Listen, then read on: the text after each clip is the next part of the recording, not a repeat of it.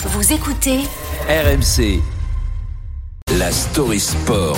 Bonjour Pierre Amiche. Bonjour Mathieu, bonjour Marguerite, bonjour à tous. 38e et dernière journée de Ligue 1 ce soir. Le PSG sera face à Clermont et Lionel Messi dispute ce qui sera vraisemblablement son dernier match avec le maillot du Paris Saint-Germain. Une dernière apparition au Parc des Princes qui met un terme à une histoire compliquée entre le club parisien et le septuple Ballon d'Or, un joueur qui n'aura jamais trouvé sa place et un club qui n'aura jamais su tirer le meilleur de l'Argentin aussi, Pierre. Et oui, l'histoire ne pouvait finalement s'écrire qu'à l'imparfait, car elle commence avec un départ forcé. 8 août 2021, Lionel Messi, en larmes, décide de quitter son club de toujours, le Barça. En estos días, en este último día, estuve pensando, dándole vuelta a ver qué iba a decir, qué podía decir.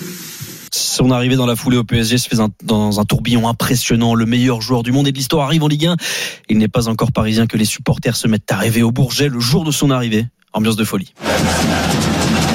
C'est incroyable, c'est le meilleur joueur du monde, c'est le meilleur joueur de, l'histoire. L'avoir au PSG, c'est juste euh, miraculeux. Il arrive libre en provenance du Barça et forcément c'est un gros coup médiatique et sportif pour le club. Et je ne parle même pas du trio Messi, Mbappé et Neymar. La machine à rêver, à fantasme même est lancée. Seulement l'adaptation de Messi est longue. Sur le terrain, il peine à rayonner. Et en dehors, l'Argentin supporte mal la vie parisienne. Lui, sa femme, ses trois enfants ont du mal à trouver une maison. Il passe deux mois à l'hôtel. Et oui, la galère du logement, ça Oh existe là là. même avec un salaire de 35 Oh millions d'euros annuels. Bon, pourquoi Pierre, on a quand même ce matin cette impression de, de gâchis? Eh bien parce que le Paris Saint-Germain ne franchira pas le palier espéré avec Lionel Messi derrière les stades flatteuses, impliqué sur 90 buts en 90 matchs.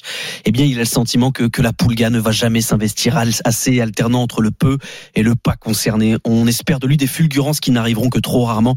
Et même quand il brille, c'est insuffisant aux yeux des supporters, des fans qui, avec le temps, les promesses sont devenues exigeants ou impatients. Exemple, 10 mars 2022. Messi est là depuis 6 mois. Le PSG est éliminé de la Ligue des Champions par le Real Madrid. Alors, affront suprême trois jours plus tard, le parc siffle la légende.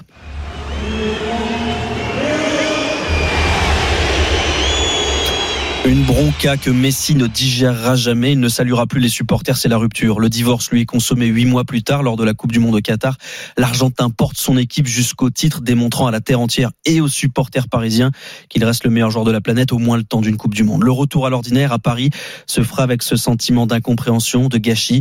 La folle histoire d'amour n'aura été qu'une amourette. L'Argentin qui aime toujours son ex, Barcelone s'y réfugie dès que possible. Que restera-t-il de Messi au Paris Saint-Germain? Quelques souvenirs, un goût amer. Le passage de l'Argentin à Paris n'aura finalement été qu'une passade. Vous allez presque nous faire pleurer, Pierre. Ah, J'espère pas. Quelle triste histoire.